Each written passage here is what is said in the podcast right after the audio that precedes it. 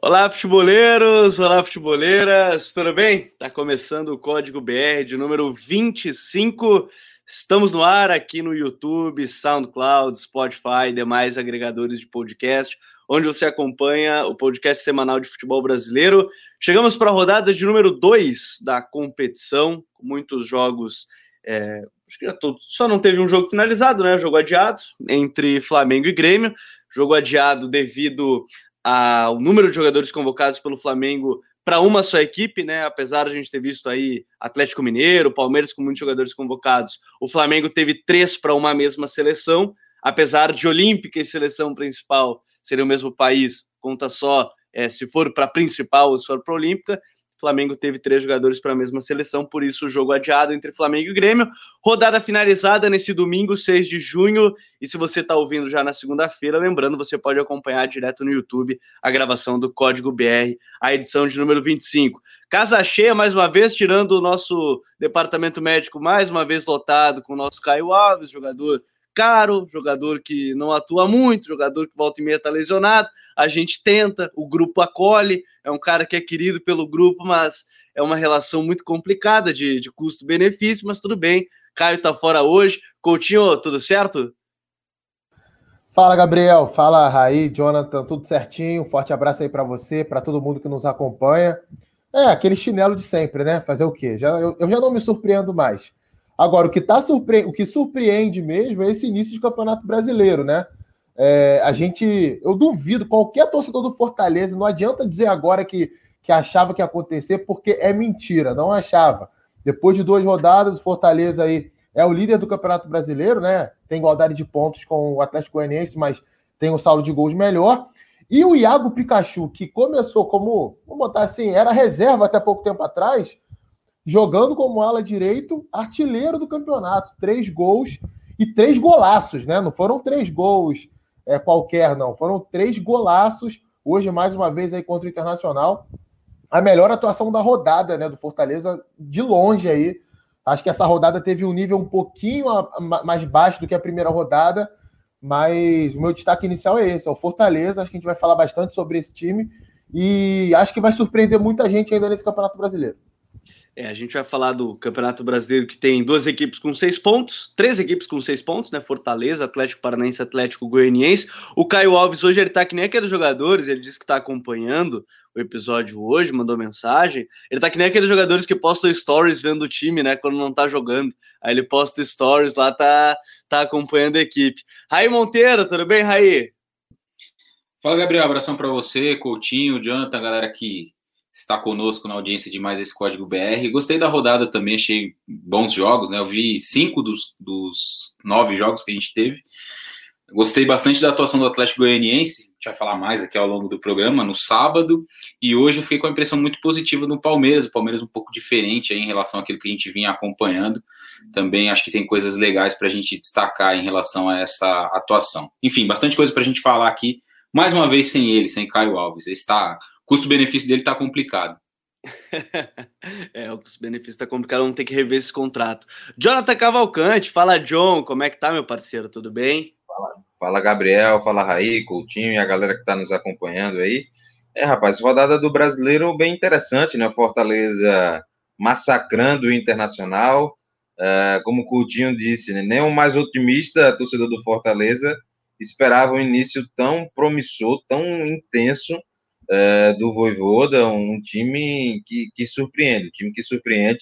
Eu colocava a equipe, né, naquele primeiro episódio, pela interrogação do que seria o Voivoda e também pelo que o Fortaleza tinha mostrado no início da temporada, um time que iria brigar para não cair. Continuo ainda com esse pensamento, mas eu acho que vai, vai ser mais tranquilo, vai ser mais tranquilo Fortaleza. E a gente tem que destacar também esse Atlético Mineiro, né? Atlético Mineiro ganhando na conta do chá, conseguindo controlar bem o esporte. O esporte, cara, o esporte tem que contratar dois volantes urgentes. Não dá para continuar a temporada, não dá para pensar em ser competitivo na Série A, jogando com o Marcão e também jogando com o Ricardinho. É, tem muita coisa para a gente falar. O jogo terminou agora há pouco, né? A gente começa a gravar sempre no domingo pós-partida das 8h30. Antes da gente começar os debates, é bom e importante frisar: Campeonato Brasileiro, segunda rodada apenas ainda com Fortaleza, Atlético Paranaense, Atlético Goianiense com seis pontos, Bragantino, Bahia e Fluminense com quatro. Aí a gente tem Palmeiras, Flamengo, Atlético Mineiro, Corinthians, Ceará e Santos com três. Mais, um, mais abaixo a gente tem Cuiabá, Esporte, São Paulo, Juventude e Inter com um ponto. E aí Grêmio América Mineiro não tem nenhum ponto. Lembrando que Grêmio e Flamengo com um jogo a menos, né? Um jogo adiado desta rodada. Rodada que teve início no sábado, com Atlético Goianiense 2, São Paulo 0, Santos 3, Ceará 1, Bragantino 3, Bahia 3, Fluminense 1, Cuiabá 0, América Mineiro 0, Corinthians 1, Fortaleza 5, Internacional 1, Palmeiras 3, Chapecoense 1, Juventude 0, Atlético Paranaense 3, Esporte 0, Atlético Mineiro 1. A rodada do Campeonato Brasileiro é, sendo finalizada, o jogo entre Grêmio e Flamengo sem data definida, mas jogo adiado, então rodada finalizada. Senhores, é difícil a gente não começar o podcast pelo jogo que mais chamou atenção na rodada, que é Fortaleza e Inter, porque a gente vê uma goleada do técnico é, da equipe comandada pelo técnico Juan Paulo Voivoda. O técnico Miguel Ramírez já começa a receber críticas maiores, né? De a gente estava na reta final dos estaduais, a gente já falava um pouco sobre isso mas eu acho que a gente pode começar, Coutinho, ressaltando muito esse trabalho do Voivoda, que chegou, foi muito bem dentro do possível nos clássicos, venceu alguns clássicos, aí teve a derrota agora, um empate na Copa do Brasil, mas foi bem também, e agora faz uma goleada de 5 a 1 além da vitória em cima do Galo. O Voivoda ele tem um arranque muito bom e o jogo de hoje pode ser um marco interessante para esse trabalho dele, né, Coutinho? Não, sem dúvida. É, acho que é um, é, uma, é um arranque muito bom, né? Eu ainda acho que esse time do, do, Fortaleza pode oscilar ao longo do campeonato, né?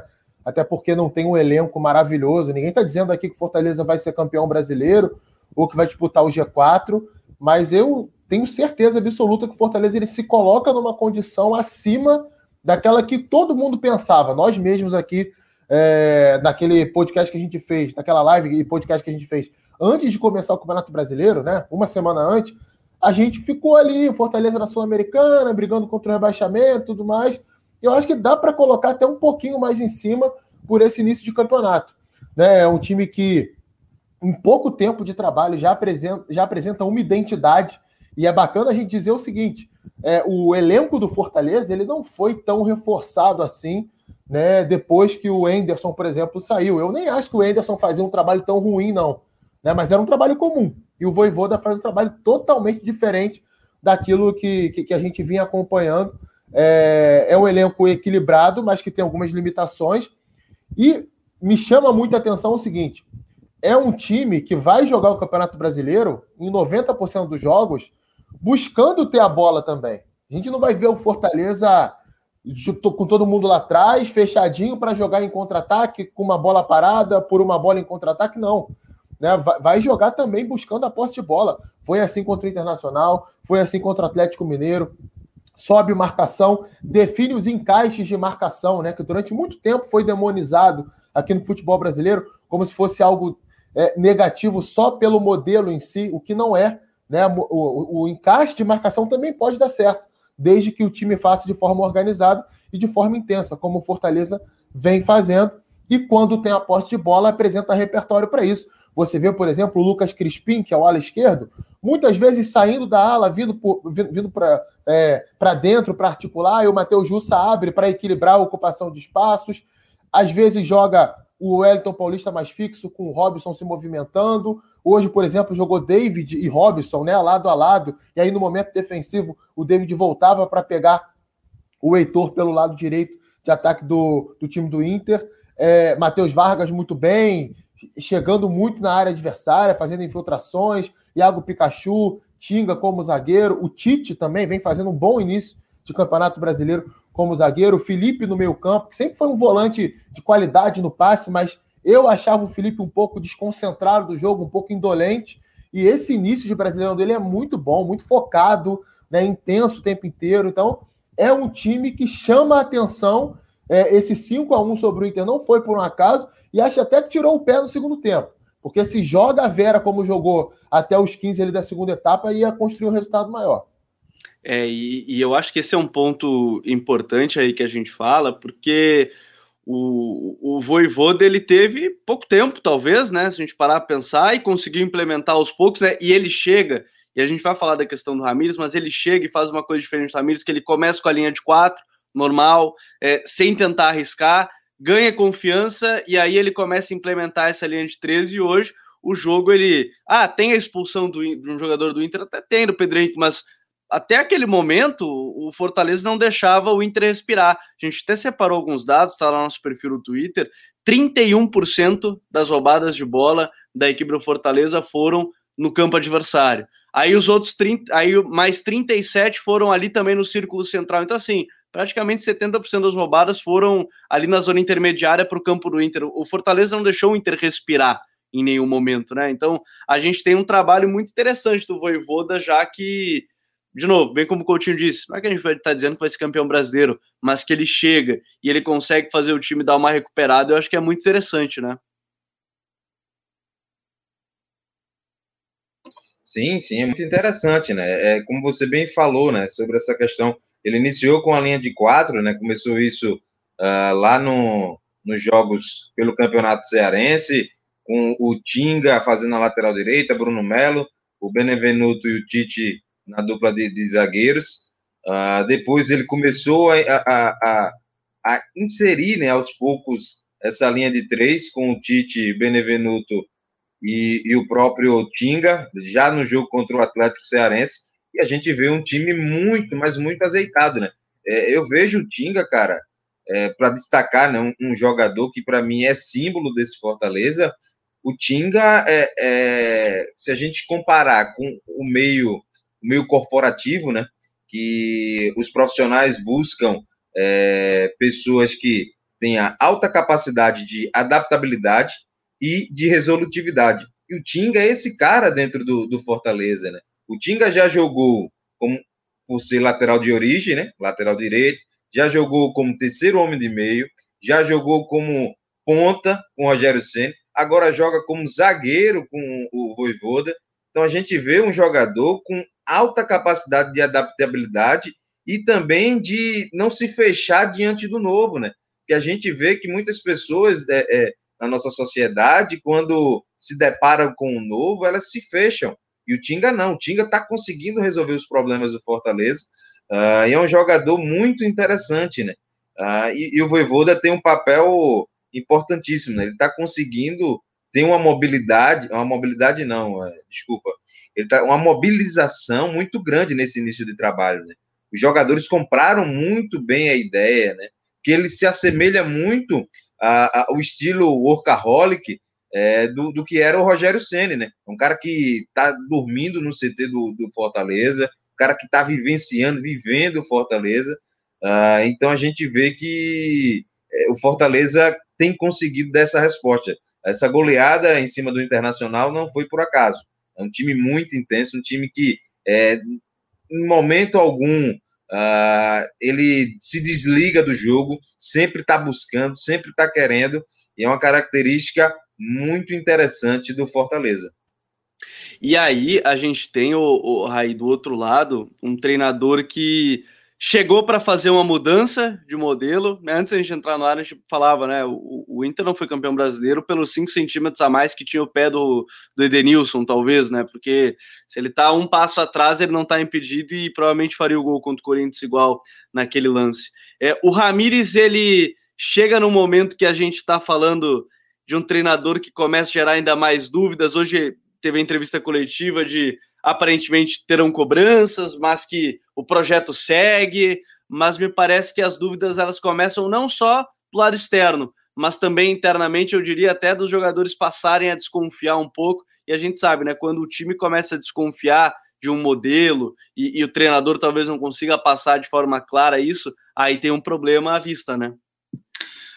Com certeza. A gente estava até conversando sobre isso, né? Antes, do, antes de começar a gravação, e eu acho que é um pacote. A gente não pode tirar nenhuma, nenhuma coisa aí da questão.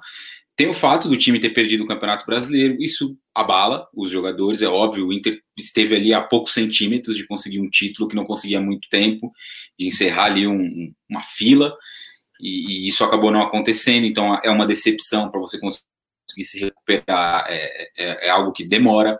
E aí tem a chegada de um profissional novo com uma filosofia muito diferente daquela que vinha sendo, vinha, vinha sendo implantada.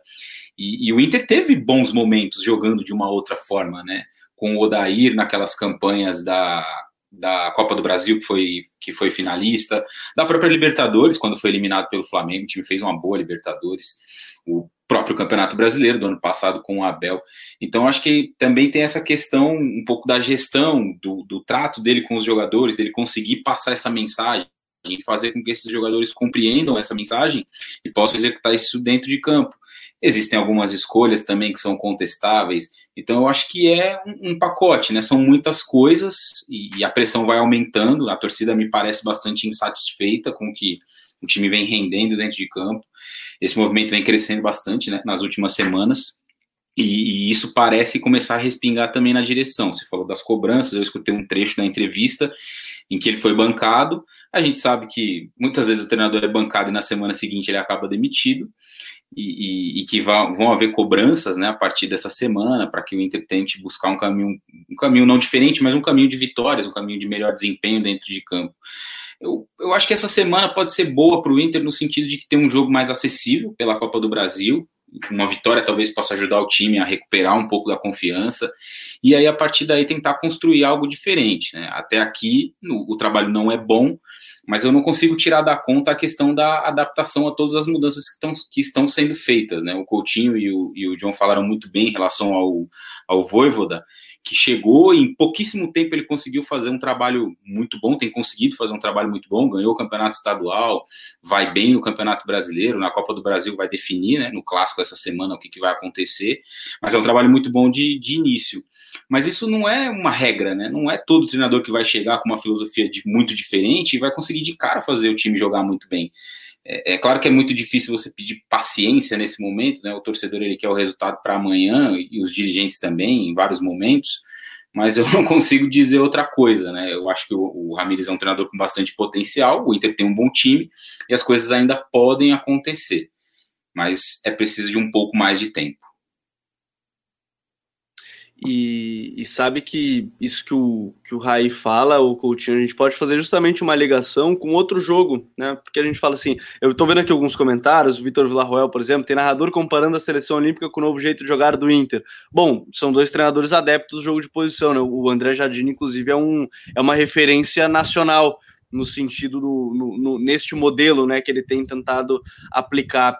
Mas sabe, o, o Coutinho, a gente pode fazer a ligação justamente com o São Paulo, que é um treinador que o, o Hernan Crespo chegou, conseguiu os resultados, foi campeão paulista, veio brasileiro, dois jogos de oscilação, empate e uma derrota agora para o Atlético Goianiense, e aí já começa aquele rumor, será que tá bom, não tá? A gente vê também esse imediatismo, mas o São Paulo pode ser um bom caso de oscilação, e do outro lado um grande time que é o Atlético Goianiense também, né, que tá jogando muito bem de novo no campeonato, né, Coutinho? Sim, sim. Eu acho assim, para é, fechar essa trinca aí. Primeiro o Inter, eu acho que há uma questão ali de, de escolha de jogador para fazer determinada função que eu vejo muita incoerência por parte do Ramires em cima disso. Por exemplo, você querer que o Patrick seja um ponta posicional, aberto o tempo inteiro do lado esquerdo do campo, no meu modo de ver, você mata o futebol do Patrick.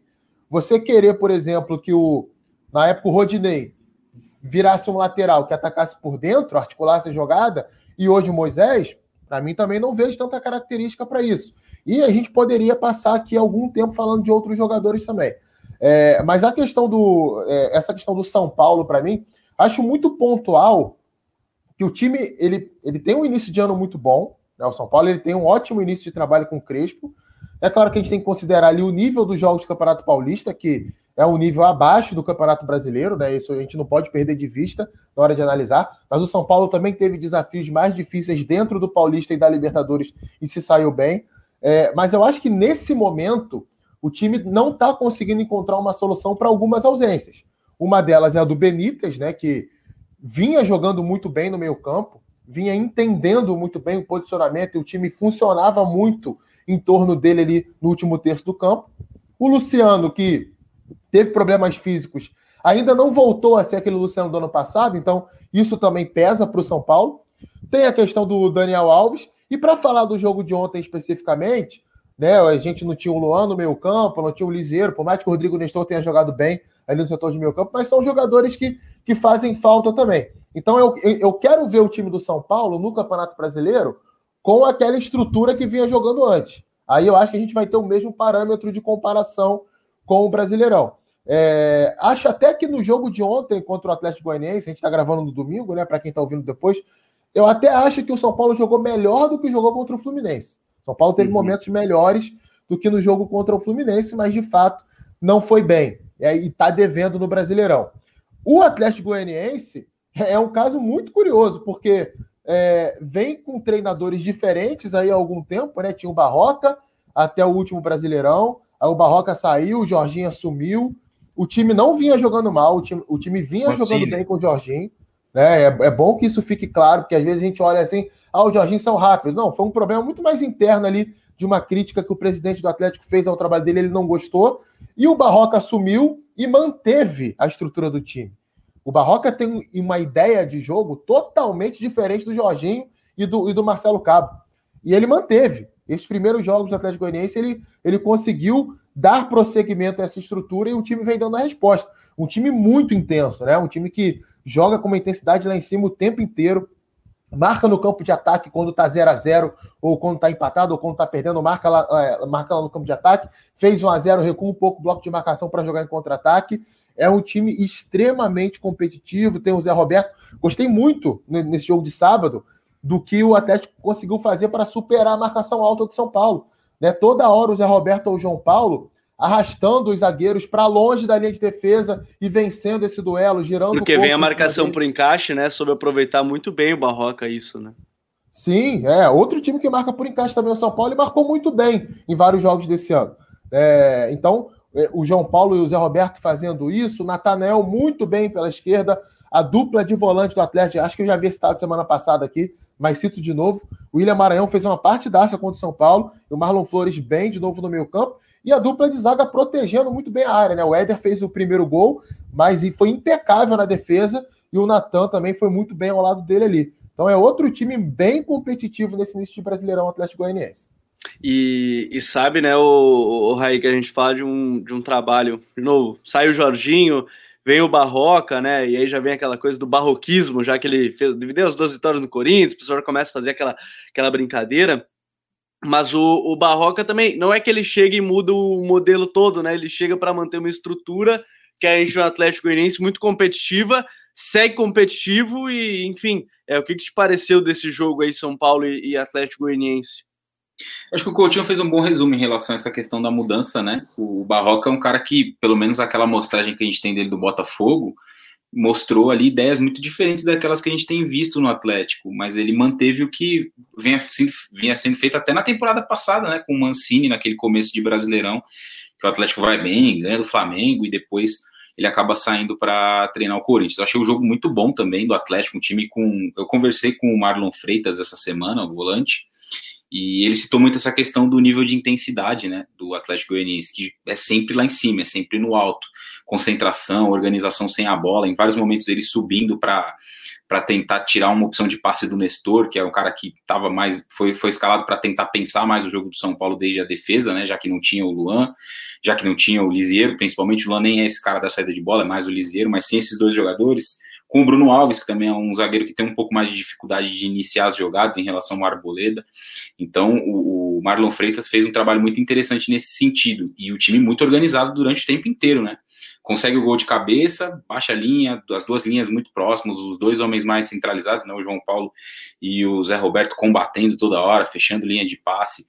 Achei um jogo muito bom. De novo, os dois jogos contra o Corinthians já tinham mostrado uma versão muito competitiva do Atlético, e esse jogo de sábado mostrou voltar um, voltou a mostrar um time que vai poder brigar nesse Campeonato Brasileiro de uma forma mais tranquila, né, com o seu primeiro objetivo, que é fazer ali aquela meta de pontos para se livrar de uma, de uma zona do rebaixamento. Acho que o Atlético não vai brigar contra o, contra o descenso e poder se colocar um pouco mais adiante na tabela. Talvez uma vaga na Copa Sul-Americana de novo seja um objetivo palpável para o time do Barroca.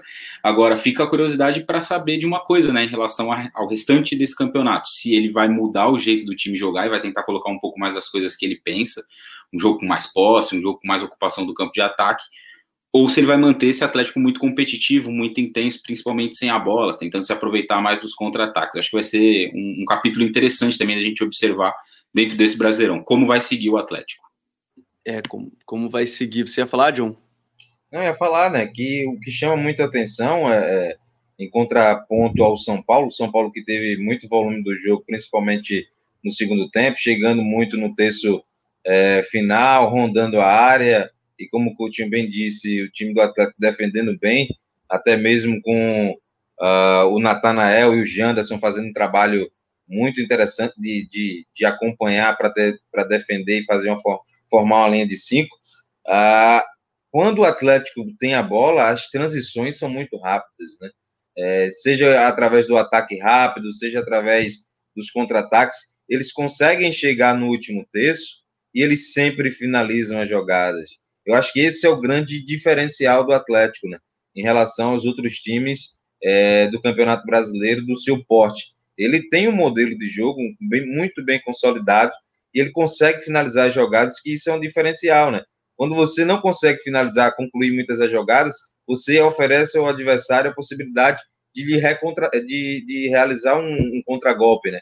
E o atleta está sempre finalizando, é, de, de média e longa distâncias, finalizando de dentro da grande área, é, é um time muito bem organizado. Eu acho que tende a, a, a, o Barroca, claro que é um modelo já que o Barroca entrou, é, que já vem de longa data. Eu acho que ele vai buscar tentar um equilíbrio, né? Em alguns momentos chaves, ter um pouco mais de posse de bola, ter um controle mais, é, mais dessa posse de bola, até para se defender é, de alguma forma.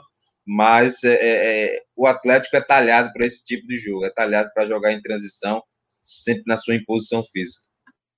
É, e agora ele tá colocando aí Natanael, né, já como um ponto esquerda, quem sabe, a gente vai ver agora se vai seguir né, essa mudança também, se vai deixar ele sendo um jogador de lado, já que tem velocidade, o Igor Carius acabou, é, o Carius acabou aproveitando ali a, a, chance na lateral esquerda, também é, é algo a se ver nesse Atlético Goianiense, mas a rodada teve muito jogo bom, né, e, e a gente pode seguir até falando talvez é que teve o Fortaleza e Inter, mas eu lembro que a gente conversava nos grupos, pô, esse aí talvez seja o jogo da rodada, vai ser o jogo da rodada. Cara, Red Bull Bragantino 3, Bahia 3 também é um jogaço que a gente pode falar, né? Porque a gente vê de novo, o RB sai perdendo, né? Consegue virar, toma um golzinho de empate no final, mas me pareceu, ou Coutinho, um jogo onde o Bahia teve a efetividade aproveitou ali, por exemplo, alguns problemas que a defesa do, do RB tem quando é pressionada de fato, né? Principalmente no segundo gol ali, quando o Léo Ortiz ele é pressionado mesmo, ele tem problemas, quando ele tem espaço, a saída de bola dele é muito boa de fato, né? Mas quando foi pressionado ele teve alguns problemas. O, o RB criou pra caramba, mas o, o Bahia foi muito efetivo, querendo ou não, nessa partida, né, Coutinho?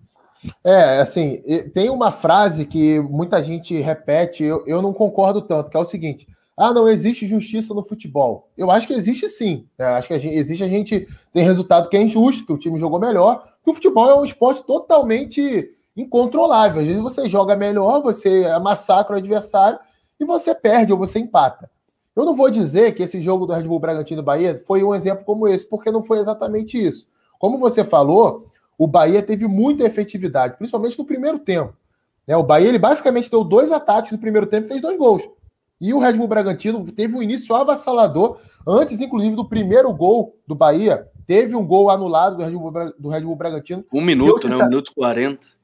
Uma pressão pós-perda lá no campo de ataques. Eu, sinceramente, não concordo com a anulação. Acho que não foi falta em cima do, do, do Patrick de Paulo no lance, mas enfim, acho que é um, é um, lance que gera debate, né? Não acho absurdo também quem acha que foi falta. Mas um time que jogou desfalcado do seu melhor jogador, que é o Claudinho, e criou muito. Red Bull Bragantino teve um volume ofensivo assim absurdo, né? Velocidade na troca de passe, movimentação muito bem coordenada, sabe? É um exemplo de um time que joga num ataque posicional, mas que tem agressividade. Os jogadores sabem muito bem onde se movimentar, a hora de fazer uma infiltração, a hora de segurar um pouquinho, de, esperar uma tabela, fazer uma triangulação, sabe? É um time muito bem treinado pelo Maurício Barbieri. De negativo para o Red Bull Bragantino, o que a gente pode dizer? Essa questão da saída de bola, né, quando o Bahia subiu para pressionar, teve dificuldade. E quando o Red Bull Bragantino subia para pressionar a saída, a, a, saída do Bahia, né, dava espaço entre a defesa e o meio-campo. Inclusive, foi dessa forma que sai a falta do segundo gol, não, do, do, do, do primeiro gol. É, é, um lance que o Red Bull Bragantino sobe a marcação, e aí, se eu não estou enganado, é o Patrick de Paulo aqui, faz um passe por elevação para o Rodriguinho, o Rodriguinho carrega, abre para o Rossi, o Rossi sofre a falta do Luan Cândido. É, o time do Bahia competiu bastante, aliás, um grande mérito do Bahia foi nunca deixar de acreditar no resultado, né? É, quando o Bragantino faz 3 a 2 o Bragantino no segundo tempo atropela o Bahia. É, é, é, uma quantidade absurda de chances criadas e desperdiçadas também, mesmo tomando três gols. O Bahia defendeu a área muito bem. O Luiz Otávio fez uma partidaça ontem, jogou muita bola. É, acho que os laterais do Bahia também fizeram um jogo que não comprometeram defensivamente. É, o, o Matheus Bahia, por exemplo, jogou ali no setor do, do, do, do Arthur, né? Mas é, se você for ver os duelos diretos dos dois, o Matheus Bahia ganha alguns, mesmo o Arthur fazendo um bom jogo também.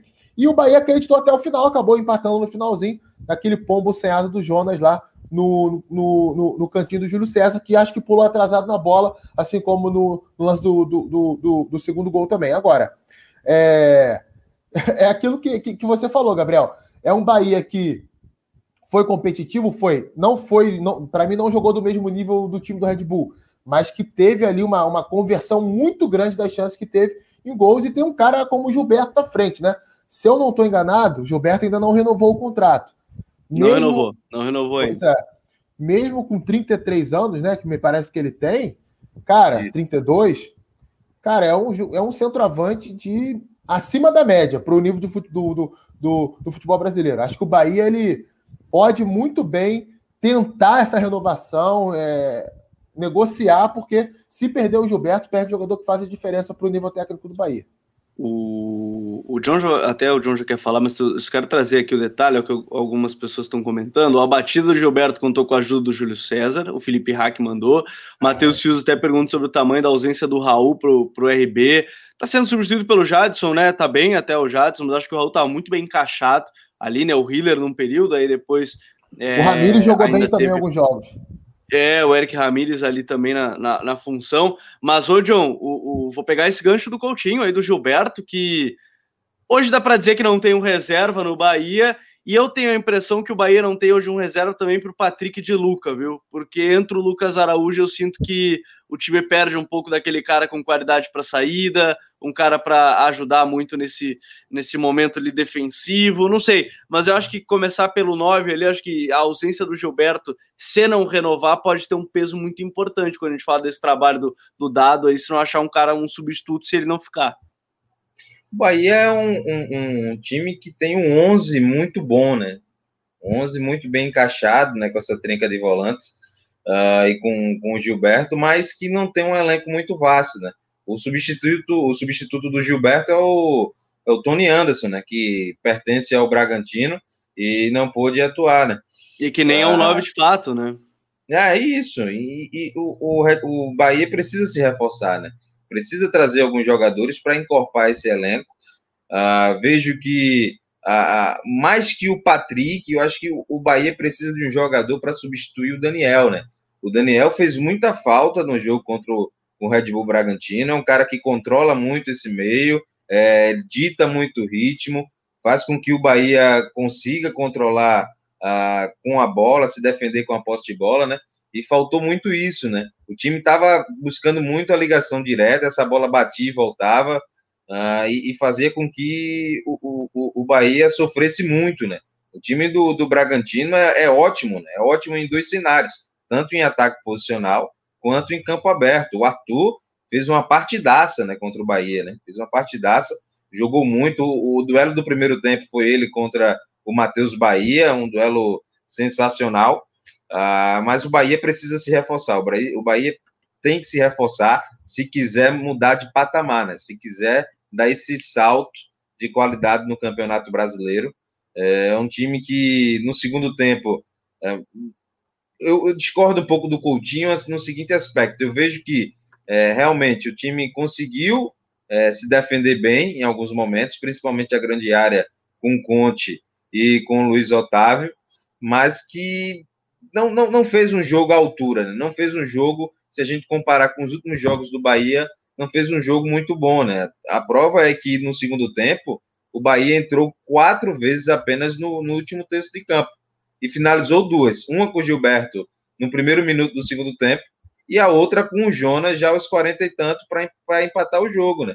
Então foi um jogo de muita efetividade, é, onde o Gilberto carregou o Bahia nas costas, é, trouxe esse ponto importantíssimo, mas que o, a, a, falta de elenco, né? É, você vê, o Lucas Araújo entra, não consegue dar sequência. Uh, o Jonas, apesar do gol, não, não, não encaixou, não conseguiu dar aquela consistência defensiva que se esperava. Até porque o, o Red Bull Bragantino, cara, é, é um dos times que tem mais mecanismos ofensivos, um, um time que executa com uma naturalidade incrível, velho. É incrível ver o volume, né?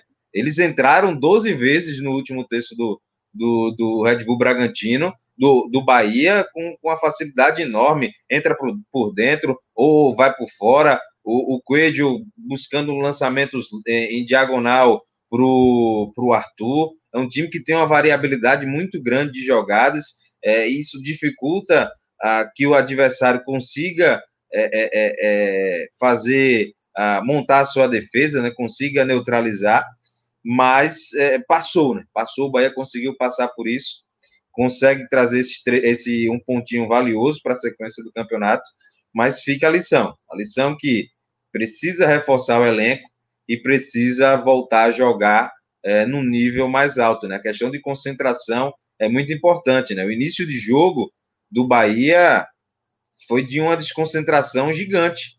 Tanto é que saiu o, primeiro, o gol que foi anulado é, que eu também não concordo, eu acho que não foi falta, é, e com muitos erros, né? Muitos erros individuais. Uh, o Luiz Otávio cometendo alguns erros na saída de bola, assim como o Matheus Bahia, alguns erros de posicionamento. E, mas depois, ao longo do jogo, o Dado foi conseguindo corrigir. Foi conseguindo corrigir, trouxe uh, o, o, o, trouxe o, o, o Tassiano né, para fazer uma dobradinha ali na marcação juntamente com o Matheus Bahia, para tentar dificultar mais o jogo do Arthur. Foi dando um pouco mais de, de tranquilidade defensiva, mas ainda, mas ainda falta ao Bahia um elenco mais vasto para poder disputar um campeonato brasileiro, como o torcedor do Bahia quer, um campeonato de protagonismo.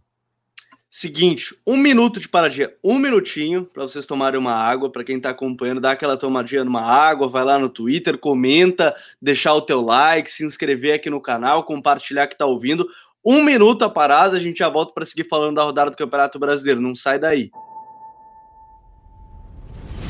Fala, futeboleiros, tudo bem? Eu espero que vocês estejam gostando do episódio de hoje.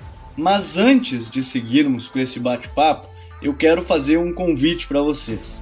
Se você quiser receber conteúdo exclusivo no site, ter acesso às matérias fechadas, vai lá na aba Club e faça parte do Futuri Club por apenas 12 reais mensais ou até mesmo em planos semestrais com desconto ou até mesmo anuais.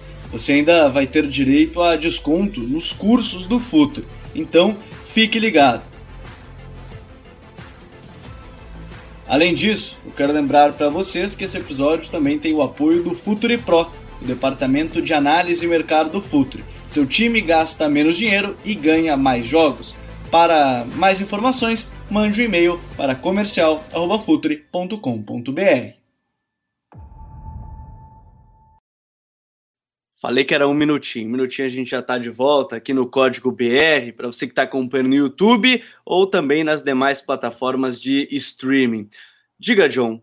Só para não deixar escapar né, sobre essa questão do Gilberto, eu acho que, é, claro, tem que ver a questão financeira, não pode cometer loucuras. A gente sabe do, do cenário de, de muita dificuldade que o Bahia passa, por mais que a gente olhe para o Bahia e veja que é um clube é, que passa a imagem de estar tá muito bem resolvido financeiramente, mas a pandemia traz danos muito, muito graves, né?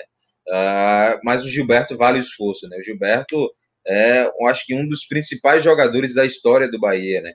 Tá aí próximo de bater o Douglas, se eu não, se eu não estou enganado. O Douglas é o maior artilheiro do Bahia em campeonatos brasileiros. Ele que fez 36 gols. Tem uns que dizem que é 36, outros apontam como 37 gols no Campeonato Brasileiro, e o Gilberto tem 33, né? Então, é, dá para medir o tamanho do Gilberto, né?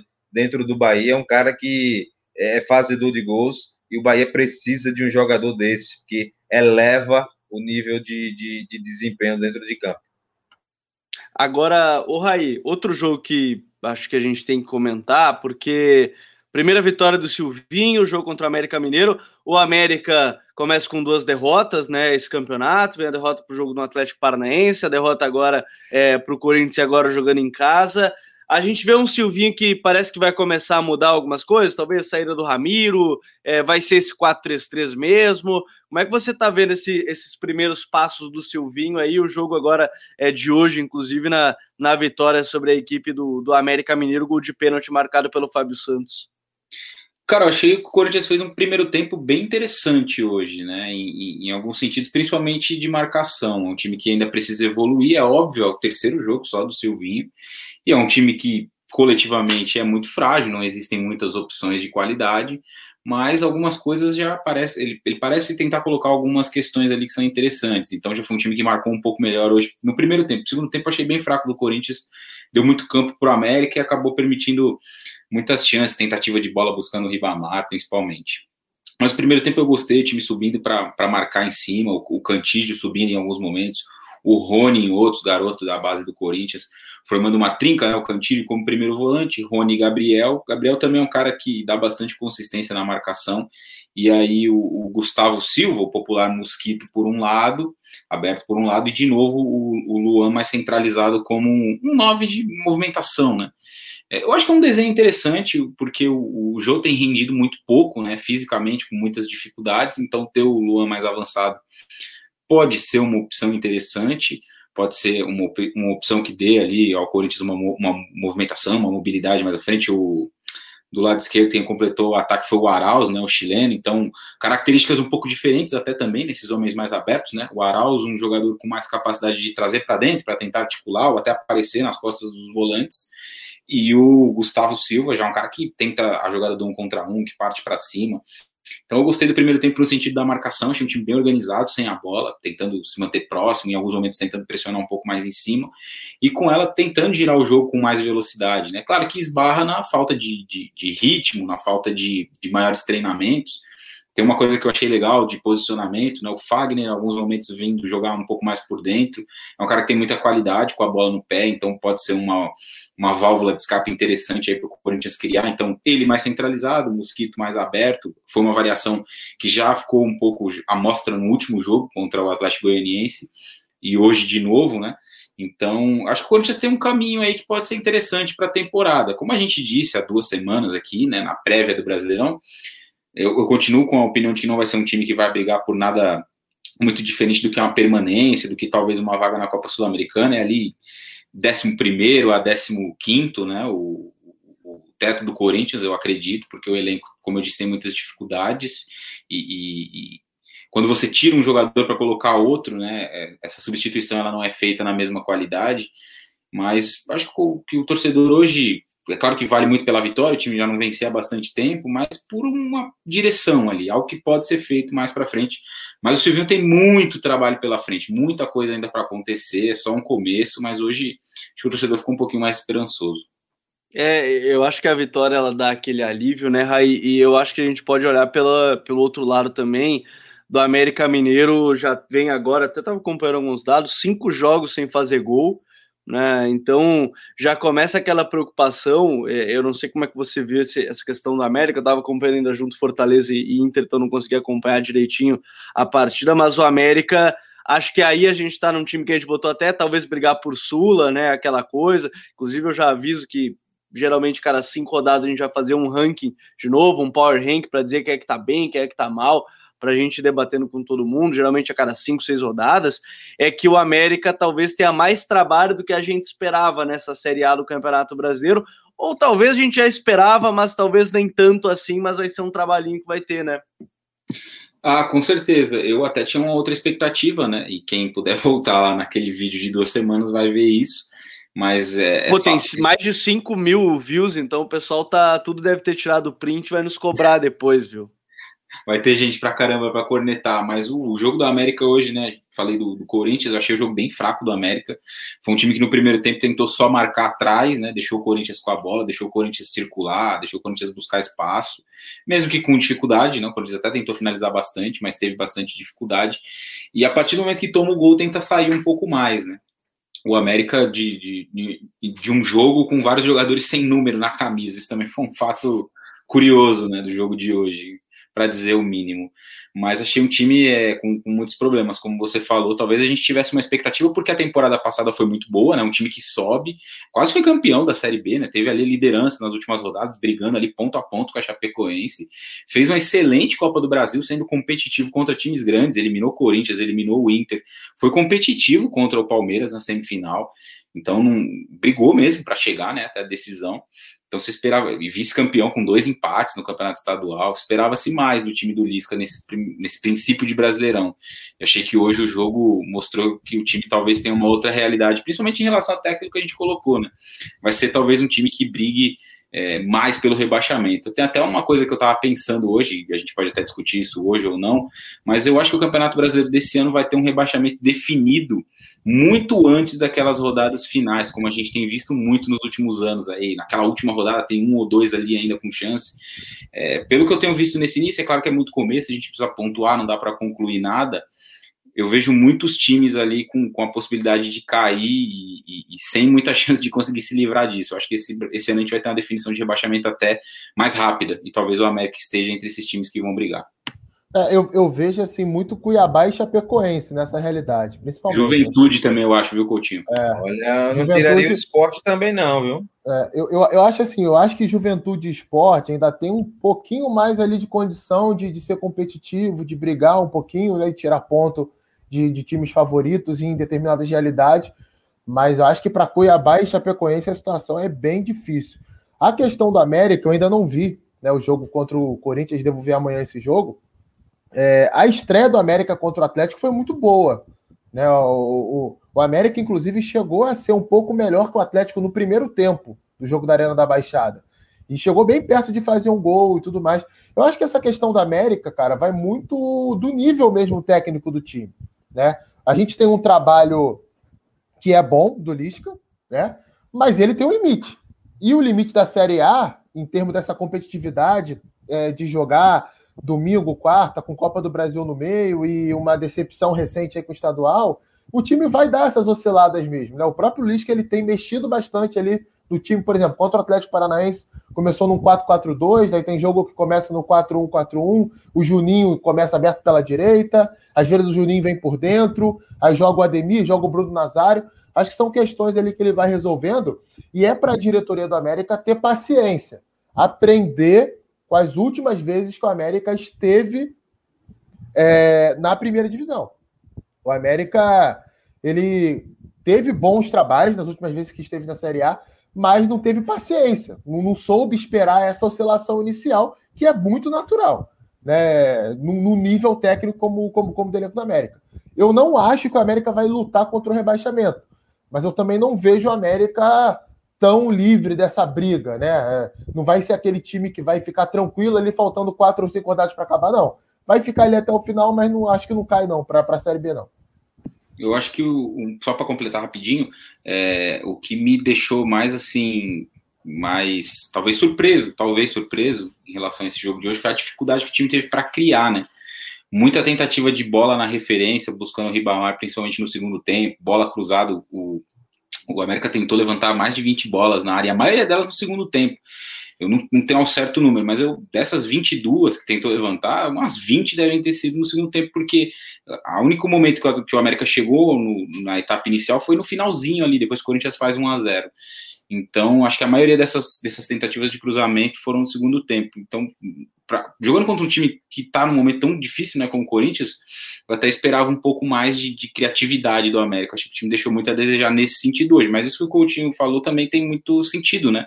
É um time que está voltando da Série B, embora tenha ali uma perspectiva um pouco melhor do que aqueles que subiram, né? O Cuiabá, o Juventude também, a Chape. É uma equipe que naturalmente vai ter dificuldades, porque é um outro cenário de competição. E, e, eu acho que é legal, assim, o, o, Coutinho citou a questão do, do jogo contra o Atlético. O Atlético, a gente pode até pegar o gancho de hoje que vence, né? Dois gols do Jadson. Um jogo que até, né, John, um jogo que a gente brincou, jogo de 10 minutos que vem no segundo tempo, duas estocadas muito fortes do, do Atlético para fazer os dois gols, né? Duas pelo lado direito, com Marcinho cruzando, Jadson marcando, depois também jogada do lado direito, cruzamento por baixo, deixadinha pro para o Jadson chegar marcando, mas o, o, o, mais interessante, eu acho que a gente fala de um Atlético muito seguro. Né? Ah, pode não ter feito o jogo que brilhou ao olho de todo mundo, mas foi um Atlético muito seguro na partida. Um Atlético que não chegou, assim, o Juventude não chegou a pressionar o Atlético em nenhum momento assim, forte do jogo, mas o, o Atlético conseguiu ser muito seguro no jogo, né, John? É, né? O primeiro tempo o Atlético voltou a repetir o, o, um baixo rendimento, né? O, e nem era o time até, e, e vale lembrar, não era nem o time com força máxima ainda, tinha vários jogadores Isso. que nem são titulares com, com sequência. O Nicão estava no banco, estava uh, lá o Matheus Babi, uh, e a gente viu um Juventude no primeiro tempo tentando pressionar em bloco alto, uh, dando muita dificuldade para o Atlético Paranaense, mas o Juventude não conseguindo é, após essas recuperações de bola, não conseguindo concluir. Chega no segundo tempo, cara, com dois minutos, o, o, o Jadson mostra o que ele é, né? Um cara que tem qualidade, um cara que tem muita identificação. Uh, o Matheus Babi fazendo um bom toque uh, e, e, ele chegando na, na grande área para finalizar, né? A gente viu um, um Atlético Paranaense bem montado, fazendo uma saída de três, com o Zé Ivaldo, Thiago Heleno e também o Nicolas. Léo Cittadini se movimentando bastante, sendo um cara muito importante nessa pressão uh, no campo adversário. O Fernando Canezin jogando bem pelo lado direito, flutuando para dentro. Uh, Carlos Eduardo dando muita profundidade. Uh, e o Jadson, Jadson sendo esse cara, né? um cara que pisando a área, tendo uma qualidade de finalização absurda. O Matheus Babi fez até um, um jogo interessante. Uh, eu acho que o Atlético não fez um jogo brilhante, como você bem ressaltou, mas o time que tem um, um, um, o Antônio Oliveira, ele consegue ser competitivo, né? Um time que vai fazendo os pontos necessários, vai fazendo seis pontos, uh, dentro de, de, um elenco que não é dos mais brilhantes, é um elenco, assim como o Atlético com o América Mineiro, é um, um elenco regular dentro do, do, do, da competição. Tem alguns jogadores chaves, como é o Nicão, que há muito tempo é um dos destaques desse Atlético Paranaense, que entrou e fez o terceiro gol, uh, mas é um Atlético que ainda não me não me passa, vamos dizer assim, uma confiança, né? não me dá brilho nos olhos, mas é um Atlético que consegue sim os resultados. É, consegue os resultados, mais uma vitória, né, sob comando do Antônio Oliveira, é um jogo, o Jadson me lembrou muito aquele Jadson do Shakhtar, chegando na área, né, fazendo gol, né, um cara que é muito inteligente, o Jadson jogando aquela coisa, um jogador muito inteligente, né? Pode ser que fisicamente não esteja no seu auge, mas de novo é, é, um cara que funciona muito bem, ainda mais esse conceito que ele era um jogador mais solto, né? Porque estava jogando um 4-4-2 ele jogava muito mais próximo do Babi, não ia ter que jogar pelo lado para armar. Eu acho que aí o, o Antônio Oliveira talvez consiga tirar proveito da, da melhor parte do, do Jadson, inteligência dele, criando jogada. Uma hora ele começou a baixar para ajudar na saída de bola, já que Isso. viu que estava difícil, ele ficando muito próximo né, lá do, do, do Babi. Então aí tem, tem uma situação. Bom, senhores, é, para a gente fechar o episódio, tem mais alguns dois jogos. Eu não sei se estou deixando algum de fora, né, acho que são três ou dois, é, que são Fluminense e Cuiabá, vitória do Flu, né? 1 a 0 vitória importante. Tem o Santos que venceu o Ceará por 3 a 1 também um resultado muito interessante para a gente comentar. E ainda é, teve o Palmeiras que também fez 3 a 1 na Chape. E o Esporte, que o Atlético Mineiro que venceu o Esporte por 1 a 0 Então são quatro. Estou mal de matemática hoje, tá, senhores? São mal de matemática. São quatro jogos que, que ainda tem que a gente pode comentar. E eu vou até pegar o jogo que terminou há pouco, né? É, o, o Esporte Atlético Mineiro, porque o, o Coutinho, o Atlético, ele também não é um time que. O Atlético Mineiro ele não é um time que brilha muito. Brilha em lances, porque individualmente eu acho que é, se não um dos melhores, né? Eu acho que é um dos melhores grupos, até porque a gente fala ainda do Flamengo, o melhor time uh, individualmente, mas o, o, Atlético tem um grupo muito. Tem quantos? Tem vários convocados e o time ainda é muito bom. É, pô, tem Savarino convocado, aí você tem o Guga, o Arana, é, enfim, vários jogadores convocados e mesmo assim mantém o nível lá em cima, mas que hoje, de novo, brilhou pela qualidade muito boa, individualmente, inclusive do Hulk, né, muito acima da média. O Hulk é mais um, inclusive, o, o, o, Coutinho, que é aquele que todo mundo criticava porque não fez uma boa Copa de 2014, vai chegar aqui e tá, tá acabando com o time atrás de time que ele tá jogando, né? É, tem gente descobrindo agora, né, que o Hulk é bom jogador. né? Fazer o quê? Mas, enfim. É, então, cara, é, é, aquele negócio, né? O Atlético ele chegou a ter alguns momentos ali de brilho, assim, não é aquele brilho, brilho, mas um, um brilharecozinho na Copa Libertadores, que pegou uma chave bem tranquila também, né? Foi um grupo com adversários que não, que não é, exigiam muito. E no Campeonato Brasileiro estreou muito mal contra o Fortaleza e hoje jogou um pouco melhor. Mas fica aquela sensação, né? Pô, esse time poderia dar um pouco mais. Pelo menos eu fico com essa sensação, né? Porque eu acho que você pega o time do Atlético Mineiro, os jogadores que o Atlético Mineiro tem, mesmo desfalcado, os jogadores do esporte, e você conta a história do jogo. Como é que foi o jogo? Foi um jogo que no início o esporte começou até melhor que o Atlético, né? Teve duas chances de gol, porque o Atlético tentava atacar e aí não fazia boas transições defensivas. E de repente, né, numa jogada que o esporte, com a marcação meio frouxa ali, bola batendo no pé do Hulk na entrada da área, ele fez o gol. E aí muda o jogo, porque o Atlético se retrai para tentar trazer o esporte para o seu campo e joga em contra-ataque. E as chances que cria vão muito nesse sentido, né? Ou ligação direta ou contra-ataque. A gente até brincou no nosso grupo aqui de WhatsApp, né? É fecha a casinha e bola no Hulk, porque foi exatamente isso que o Atlético fez ali ao longo do jogo. E vamos combinar. Para o nível do time do Atlético, em comparação ao nível do time do esporte, é muito pouco. Não é o suficiente. O Atlético precisa mostrar um pouco mais nesse Campeonato Brasileiro. Inclusive, né, John, o, o esporte não, não é um, um time que tem agradado. A gente falou já do jogo contra o Inter, que conseguiu se recuperar no segundo tempo. Hoje perdeu o Thiago Neves já lesionado, né? Inclusive, mas não é um time que agrada muito, né? A gente fala de um time que hoje também não foi um time que agrediu muito. Tem os primeiros minutos que tem uma bola na trave do Marquinhos, mas depois nada muito além disso, né? um time muito aleatório, né? Se a gente pegar o jogo contra o Internacional e contra o Atlético Mineiro, vive de lampejos, né? É, contra o Internacional viveu daquela entrada do André, com algumas associações com o Thiago Neves, o Maxwell entrou bem, hoje fez um início até interessante, mas que sucumbiu, sucumbiu a partir do gol. Um gol, cara, que, com, com todo respeito ao Marcão e ao Ricardinho, não pode, né? O time do esporte tem um problema gravíssimo que perdura temporada após temporada, né? A proteção da grande área é algo que ninguém consegue corrigir. Entra Jair Ventura, entra agora Humberto Luzzi e o problema persiste. E se o problema persiste, é muito da característica dos jogadores que estão lá. O, o, o Marcão e, e, o, e o Ricardinho, ou o Marcão e o Betinho, quando jogavam também, tem um grande problema de de um subir a pressão e o outro fechar, fazendo a diagonal, fechar por dentro. Os dois querem ser agressivos, às vezes se desconcentram do jogo é, e, e posicionam muito mal. E você enfrentar uma equipe, por mais que é, não faça uma temporada brilhante, por mais que não consiga impor um ritmo alucinante, tem talento individual. Quando o Atlético Mineiro acelerou uma besteirinha assim, uma besteirinha, uma besteirinha, conseguiu envolver o esporte. A segunda linha do esporte praticamente inexistiu na pressão pós-perda. A gente via um esporte é, é, com os zagueiros todos expostos. O, o Thierry e o Sabino tendo que segurar três, quatro jogadores do Atlético. Então, é, é, um, é um desarranjo total do esporte. Né? O esporte que ficou marcado na temporada passada com o Jair Ventura por ter o mínimo de organização defensiva, inicia um campeonato brasileiro é, totalmente desajustado, totalmente desarrumado.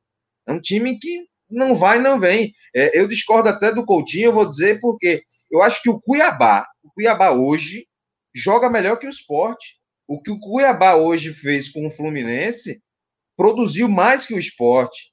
Tem mais, tem mais mecanismo, tem mais organização que o esporte. O esporte é um, é um verdadeiro nada dentro de campo, né, cara? é, depende muito da individualidade, a, a, a entrada do, Pô, vou, vou, vou, o torcedor do esporte aqui.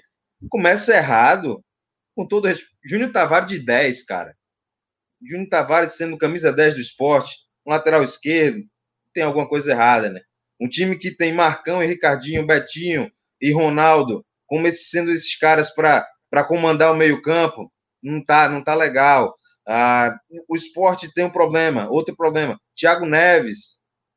Como é que encaixa o Thiago Neves? O Jair não conseguiu encaixar o Thiago Neves. O esporte se perdeu com a chegada do Thiago Neves. Humberto Louze também não consegue. Agora o Thiago Neves vive é, consequentes lesões. Agora sentiu a panturrilha.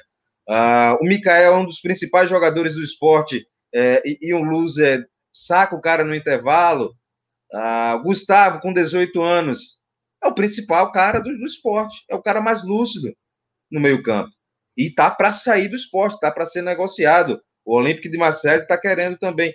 Então a gente vê que o esporte não, não encaixou na temporada, fez algumas contratações é, muito na base do, do que o jogador fez anteriormente e não pensando no que, é, no que queria jogar, uh, no, no, modelo do jogo que o esporte queria ter, e vai sofrer muito na temporada, vai sofrer demais. Eu acho que, é, é diferente do que o Raí acha, de, de, que vai haver uma definição até mais cedo do, do que vai de, de rebaixamento, eu acho que vai ficar de novo para a última rodada, né? Que é esporte, Chapecoense, Cuiabá, Juventude, ah, deixa eu ver mais aqui do, dos times que eu vi. O América Mineiro já vai cinco, né? Então acho que não vai ter uma definição tão fácil. Pô, mas se vai clubes... cinco, se vai cinco, uns três estão rebaixados até o final da rodada, né? Só tem cinco. Vai chegar aí... os cinco aí, vai chegar os cinco brigando, cara. Aí vai chegar, é briga de cachorro grande ali, um puxando um, um pescoço é, do outro. É pra, é pra ver quem vai ser, a, não desses times em cima, mas dentro dessa brincadeira, pode ser que seja esses times, é quem vai ser o lanterna, quem vai ser o vice, quem vai ser o penúltimo, quem vai tentar escapar faltando um pontinho. Mas, mas sabe que, e, e aí o, o John citou o Cuiabá, o, o Raí, o Cuiabá, ele é, ele é um extremo caso de time que, de novo, eu repito, o Campeonato Mato Grossense do Cuiabá foi muito ruim, foi bem abaixo da média. A, a saída do Alberto Valentim, depois ele, ele, até justificou, justificou dizendo que queria interferir na, na escalação, né? na, na, escalação dele, né? E aí mais um dos motivos, né? Segundo ele, dessa saída. Mas a gente vê um time que talvez vá sofrer e aí fez um monte de contratação. Não sei se vai dar tempo de encaixar todo mundo, mas a mudança do time do Campeonato Mato Grossense para esse é grande, né? O PP já sendo titular, é, é, e aí lá na frente, talvez em definição, com o Elton lesionado, o Paulão agora começou a jogar, o Anderson Conceição perdeu, perdeu vaga, né? Então, assim, o Cuiabá ele tem alguma coisa que talvez demore para encaixar, né? É, e precisa definir o treinador também, né? Tem essa outra questão. Eu espero que ele tenha sido demitido de verdade por conta de interferência na escalação. Espero que não tenha sido outra coisa. É, mas sobre o jogo de hoje contra o Fluminense, foi um, um Cuiabá que, de novo, teve muita dificuldade para criar, né? Qualquer coisa. A primeira finalização certa do Cuiabá, um chute que o, o Marcos Felipe defende, coloca para escanteio, em 30 e alguma coisa já do segundo tempo, né? 39, 40, por aí. Foi um jogo que teve um escanteio, um, um escanteio que foi no final do jogo. Então, é, é, e, e, se você olha para o time, né? Você tem vários jogadores ali muito experientes de Série A. Você tem o Marlon, você tem o Wendel, é, o próprio Paulão, o Walter, o goleiro, o, o PP eu acho um bom jogador naquela função ali de, de um meio campista, não segundo volante, em alguns momentos ele pode render bem, acho que pode ser interessante mas, é, cara, é, é, muito dentro daquilo que a gente estava falando. É um time que vai ter muita dificuldade dentro da Série A. Eu não, não, não vejo esse time encaixar aí a longo prazo, a curto prazo, para amanhã. Não vejo é porque a solução, a gente olha a solução assim, pô, vai entrar, é o Guilherme Pato, salvou contra o Juventude, mas e aí? Então, jogos mais complicados, né, como esse de hoje, o jogo também com ritmo baixo, né, muito calor, isso dificulta demais. O Fluminense nem fez lá um grande jogo, acho o Fluminense foi de novo muito consistente sem a bola, como ele sempre tem sido, com alguns destaques individuais. Achei que o Iago Felipe hoje jogou muito bem de novo, Martinelli outra vez fez um bom jogo. Achei o Samuel Xavier bem também, bem consistente. Um jogo muito com, a cara do que tem sido esse trabalho do Roger, né? Falando do lado do Fluminense. Um time bastante organizado sem a bola e que acho que foi muito prejudicado. O jogo em si foi muito prejudicado por conta desse do calor, né?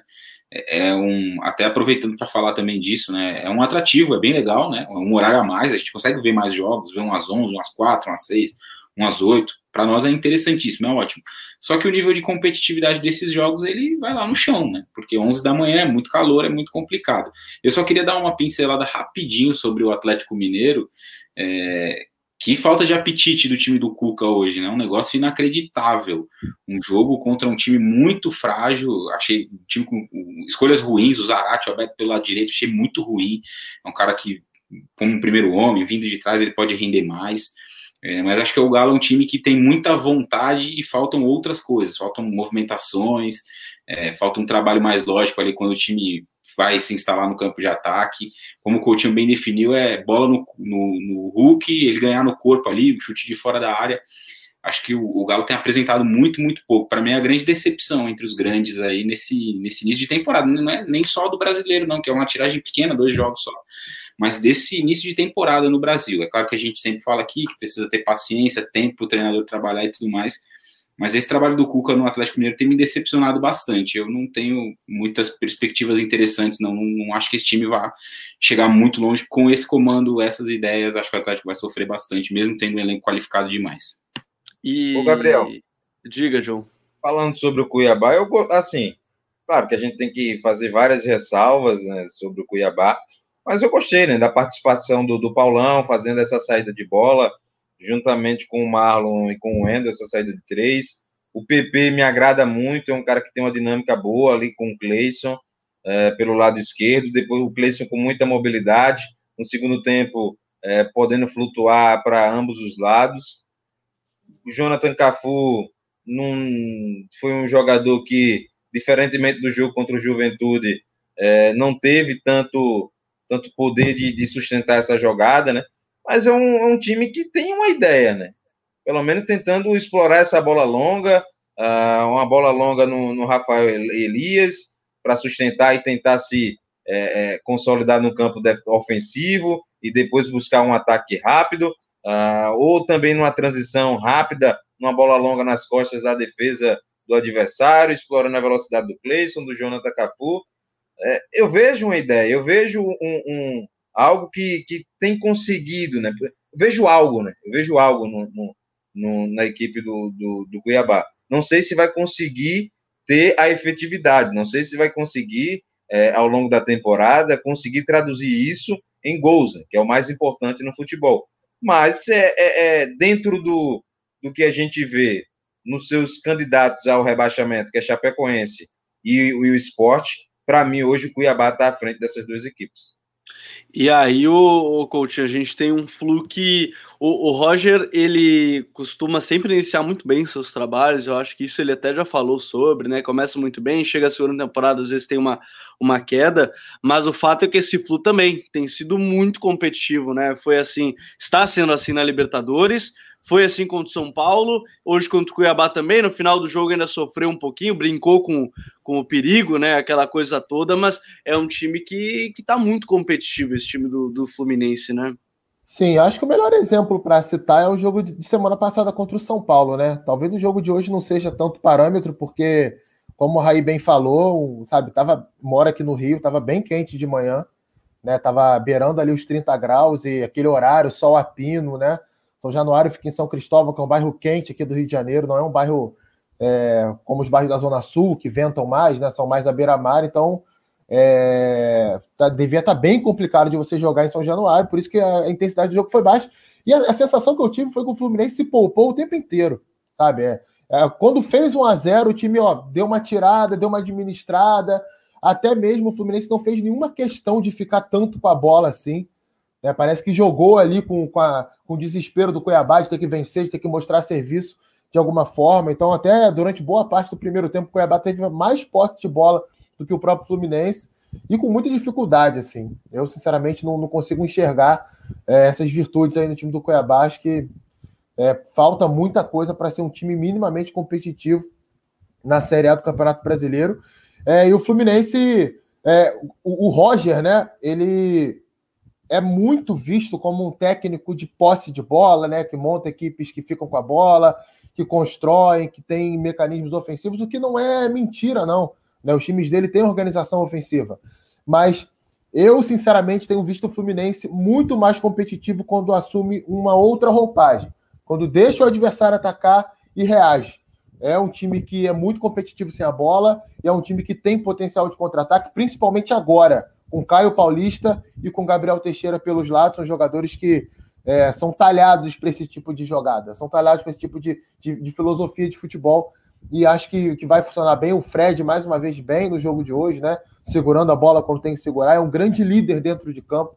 Você repara que ele tem uma leitura muito ampla do que acontece dentro de campo e, e consegue agir em cima disso. Então, vai ser aquele time que mais uma vez vai se colocar ali num G6, num G7, é, talvez pode beliscar um G5, como foi na temporada passada, mesmo não tendo um elenco do mesmo nível de outras equipes do futebol brasileiro. E eu acho que para a gente pincelar a final aqui do episódio, episódio 25 aqui do Código BR, o, o Raí, a gente tem um Santos 3 a 1 para cima do Ceará, numa noite que foi das mais infelizes do mundo para o zagueiro Messias, né? Um pênalti que acabou até não sendo não, não acabou não saindo gol, mas um pênalti que até agora ninguém entendeu porque ele foi dar aquele peixinho daquela forma, é, bola desviando nele, enfim, não foi uma noite muito boa. E o Santos nesse processo de evolução, acho que o Diniz até falou, né, de dar essa coragem para os jogadores, de sair jogando, de ir melhorando aos poucos, um time que começa a, a ter mais a cara do Diniz, né, jogador vindo de uma ponta para outra para participar junto com a bola, todo mundo com bastante liberdade para estar tá no setor da bola, o Santos começa a ter um pouquinho mais a cara do, do jogo do Diniz, né?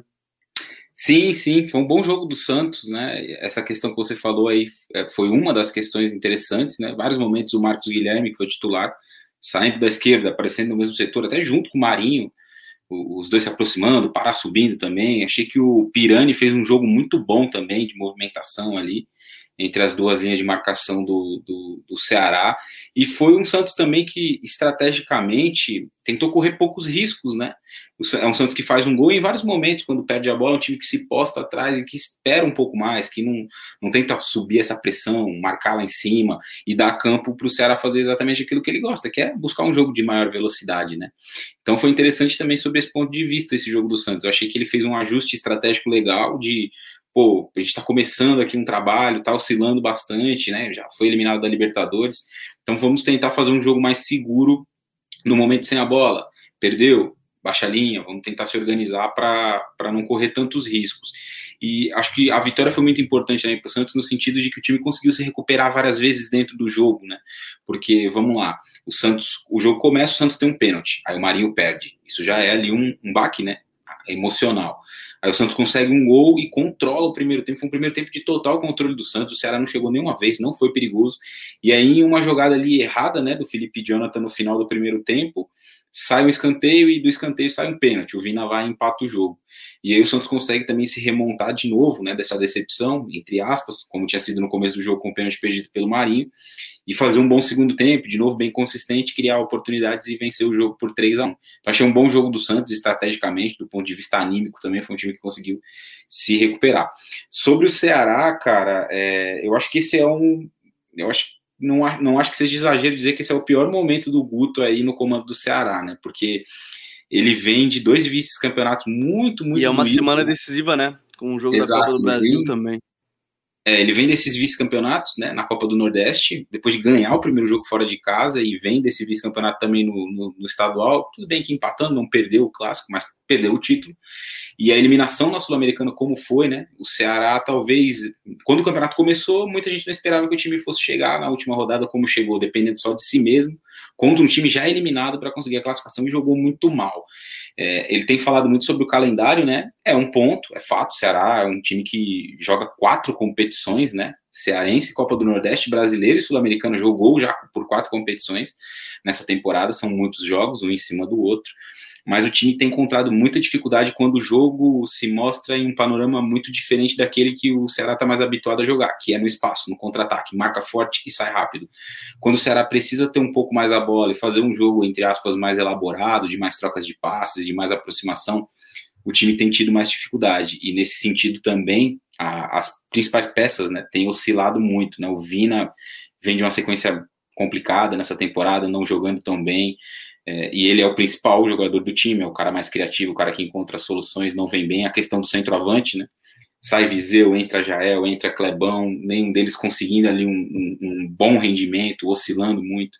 Então acho que esse momento é muito complicado e como você falou, tem o jogo dessa semana, né? Na quinta-feira, se não me engano, o clássico rei entre Fortaleza e Ceará, um a um a ida.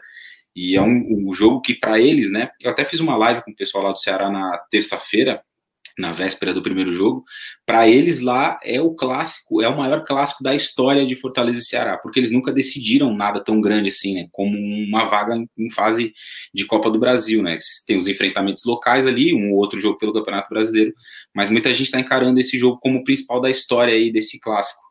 E, e pode ser muito complicado para a sequência do Guto uma derrota, né, para Fortaleza, uma eliminação para Fortaleza que vem do, do outro lado muito, muito bem. Aí, aí tem um jogo que é fundamental também nesse sentido, né? Esse, esse clássico rei agora é, com, no meio de semana de, de Copa do Brasil.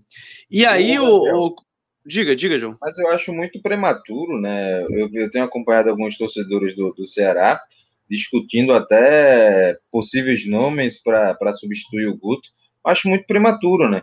O, o, o Ceará tem tá numa maratona de jogos muito grande, né? É um jogo a cada dois dias, praticamente. O Guto tem que rodar o elenco, uh, não está conseguindo tempo para treinar. A gente sabe que é uma realidade do Campeonato Brasileiro e, e a gente pode até discutir a questão da otimização do, do, dos treinadores, cada treinador como busca otimizar o seu tempo, e, e é um, um aspecto que o Guto precisa melhorar, porque está é, aí, está posto, não, não vai mudar mas é, eu não vejo como algo capaz de tirar, né? Por mais que haja a, a, eliminação, a gente sabe que o momento do Fortaleza hoje é muito melhor do que o Ceará, e se porventura ocorrer a eliminação, eu acho que não é momento para terra arrasada de novo, né? Mesmo eu, eu falei sobre isso na eliminação da Sul-Americana, que as expectativas cresceram muito. É, e, e, criou um caminhão de, de, de, de emoções para cima do Guto. É, se ocorrer a eliminação, eu acho que não é o momento para poder fazer uma, um, um, uma descontinua, descontinua, descontinuação do trabalho do Guto. Eu acho que é um preciso avaliar. É, o Guto tem alguns problemas que ele já demonstrou aqui no esporte, essa questão de é, quando é preciso é, aumentar a variabilidade de mecanismos ofensivos, aumentar a, a questão de repertório ofensivo, ele demonstrou que esbarra nisso não consegue aumentar uh, esse aspecto, uh, por isso que não, não, não, não teve sequência aqui no esporte no início da temporada passada, e no Ceará ele está enfrentando isso de novo, mas num contexto muito diferente, num contexto, num contexto, num contexto de, de jogos muito acavalados. Ele hoje tem um elenco capaz de fazer com que ele possa dar um, um, um up, né? Tem, um, como o, o Raí falou, né? Tem o Jael, tem o Viseu, tem o próprio Clebão, que para mim o Clebão, dentre os três, está rendendo mais, é um cara que se adequa mais ao contexto, tá, tem feito gols, então para mim é, é, o, é o cara que o Guto precisa colocar como titular, uh, mas uh, a gente vê que o Vina não está tá rendendo legal, não está rendendo legal, e um dos aspectos que também eu vejo é a questão do meio campo, meio campo com Charles, com Oliveira, é, não, não dá esse suporte legal né, nessa saída de bola, não consegue qualificar, não consegue ter naturalidade. O, o, Sobral é esse cara que pode ofertar um pouco mais de naturalidade. Jogou nesse, nessa partida contra o, o Santos. Pode ser uma alternativa para fechar com o Charles ou para fechar com o Oliveira. O, o, o Ceará tem, tem, tem banco, o Ceará tem elenco para poder encaixar as peças que melhor se complementem para fazer o Ceará voltar a jogar bem. É, e, e, aí a gente tem uma, uma situação mesmo forte aí para o Guto, ver o que, que vai acontecer né, nos próximos jogos, como é que vai se lidar essa situação. E por fim, Coutinho, a gente tem Palmeiras e Chape, a gente já falou da Chape, né, da questão de brigar talvez para não cair, né? E, e, provavelmente já não mostrou um nível tão alto nesse momento de, de campeonato, mudança de treinador, é, estreia do Jair Ventura, inclusive hoje contra, contra a equipe do Palmeiras. E o Palmeiras hoje o, o Abel fazendo uma estrutura diferente, né? Os laterais bem abertos, os pontas entrando muito com o Luiz Adriano se aproveitando, é, baixando, abrindo espaço. Palmeiras, eu acho que talvez seja um momento de pequenas alterações que podem ser importantes para o time, ou Coutinho. É, vamos ver quando, quando tiver com todo mundo disponível, né? Quando o Gustavo Gomes voltar, como é que ele vai fazer, se ele vai voltar os três zagueiros. Até acredito que no primeiro momento sim. Mas para mim o principal hoje foi ver o Palmeiras mostrando que também pode jogar no campo de ataque, também pode propor o jogo. Então, é, a gente semana passada cobrou que Abel Ferreira por isso, e hoje a gente vai elogiar ele por isso. Tá vendo, Abel Ferreira, como é que funciona? Quando o time vai mal, quando você não faz um bom trabalho, você é criticado. Quando o time vai bem, a gente elogia. É simples assim. Não tem ninguém te, te, te perseguindo por nada, não precisa fazer drama, não precisa é, chorar miséria, porque você não tem miséria na mão. Você tem um bom elenco que dá para para fazer um time jogar mais e jogar melhor, como foi hoje. Até acho que Era, o Palmeiras. Tá. Pois é, até acho que o Palmeiras, ele, assim como algumas outras equipes que a gente citou aqui, tirou o pé também, né? Quando fez ali o 3 a 0 relaxou, até a Chapecoense deu uma crescida no segundo tempo, Ravanelli entrou bem, é... mas assim, o Palmeiras teve o jogo sob controle o tempo inteiro, né? Foi muito superior, é, jogou com velocidade, com troca rápida de passes, boa ocupação de espaços, o Mike voando pela direita, o Luiz Adriano fazendo bons pivôs e chegando na área também. Só acho que o Rony hoje esteve um pouco abaixo do que geralmente vem jogando, mas o Wesley jogou bem, Patrick de Paula vinha fazendo uma partidaça até se lesionar no finalzinho do primeiro tempo. É... Enfim, é isso, né? Acho que não tem muito aquilo que acrescentar, é tentar manter esse desempenho. Quando tiver jogo com essa realidade, adversário fechado e o Palmeiras tendo que ser protagonista com a bola, apresentar o futebol que apresentou hoje mais vezes. Deu para a gente ver hoje que o Palmeiras pode sim ser um time um pouco mais é, faceiro, um time um pouco mais criativo, com a bola no pé e menos dependente de contra-ataque contra alguns adversários. É, gostei muito. A gente viu o Wesley muito bem, né? Nesses jogos, nesse, nesses dribles, vitória pessoal, jogar em velocidade. Tô curioso também, assim como o Coutinho, para qual vai ser o próximo passo. Quando voltar o Gomes, do, linha de quatro, linha de três, como é que ele vai querer armar essa, essa equipe. Bom, senhores, agora que a gente está fazendo live aqui, o episódio está sendo um pouquinho maior, né? Um pouco mais longo, mas que bom que a gente está conseguindo falar da maioria dos jogos na nossa mesa redonda aqui, né? De, de, de falar do, do, da rodada do Campeonato Brasileiro. Essa é a segunda rodada da competição. Como eu disse, a cada cinco rodadas a gente deve fazer um power ranking. Na mesma ideia de brincadeira que a gente fez no início, né, com análise, mostrando onde é que a equipe tá? A gente também vai falar como é que a equipe está no momento, se ela está em alta, se ela está em baixa, ela precisa evoluir. Então, tem sido muito legal a participação de vocês, os comentários, a, a, as mensagens. A gente começa a gravar no domingo, já é segunda, me avisa o Bruno Abchecker, o estagiário está doido, já é segunda-feira, meia-noite, 7 de junho. Então, tem sido muito legal participar com todo mundo. Então, agradecer de novo, Coutinho, até, amanhã, até a semana que vem, até a próxima, valeu. Até a próxima, Gabriel. Um abraço. Só um, um, registro rapidinho aqui, a gente não citou sobre isso, mas é importante falar do Rogério Caboclo, né? Fora da CBF aí, suspenso, e hoje a gente estava gravando, estava no ar aqui, o Fantástico revelou né, o áudio do, do, do é, que ele enviou para funcionário da CBF, um troço nojento, nojento. Né, eu, eu não, não, poderia me despedir sem, sem deixar de registrar isso aqui, e para a galera ficar bem atenta, né? E observar com quem o Rogério Caboclo está se está se juntando, está né? Tá, tá se aliando. Acho que é a hora da gente se definir um lado e se posicionar. Chega de ficar em cima do muro, porque é, senão esse país vai, vai para um lugar que a gente nem sabe onde, onde vai ser, né, Gabriel? É, é verdade. E, e o áudio não consegui ouvir ainda, só consegui ler, e é assim, ó, completamente asqueroso o que ele fez. Resumindo, já que está todo mundo acompanhando, a gente provavelmente também não conseguiu acompanhar o áudio, ele ofereceu 12 milhões de reais para a funcionária é, deixar passar a questão do assédio que ele fez. E, enfim, acho que a gente vai ter cenas nos próximos episódios que tomara que sejam felizes para, é, enfim, para todo esse processo. Acho que já saindo da CBF já é um primeiro passo. Agora vai para a justiça, de fato mas um grande trabalho também da Gabriela Moreira, né? que é um, uma baita de uma jornalista. Ela e o Martin Fernandes são dois caras assim que são referência, duas pessoas que são referência, referência no jornalismo e, enfim, fantástico e, enfim, saiu no Fantástico e é fantástico a matéria dos dois. Para quem estiver acompanhando agora e para quem não leu ainda, é, valer certamente é, sobre essa matéria. Raí, grande abraço, valeu, meu amigo, até semana que vem. Valeu, Gabriel Coutinho, John, amigos e amigas que estiveram conosco, e é isso aí, eu assino bem embaixo do que o Coutinho disse, falou tudo que precisa ser dito, que a justiça haja como precisa agir nesse caso. Só tem uma solução para que o para aquilo que o Caboclo fez. Está muito claro que ele fez. É cadeia. É, só tem uma palavra para isso e os áudios estão lá, né? Não é o que um diz que me disse de informação, os áudios estão lá. John, até a próxima, até semana que vem, meu amigo.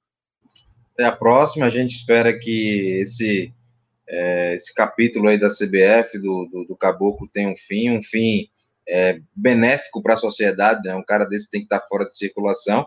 E vamos aguardar os desdobramentos também, né? Com relação ao Tite, né? O Tite, jogadores, é, esse posicionamento que todo mundo está aguardando pós-jogo do, do Paraguai pelas eliminatórias. A gente vai ficando por aqui. A segunda domingo a gente está de volta, né?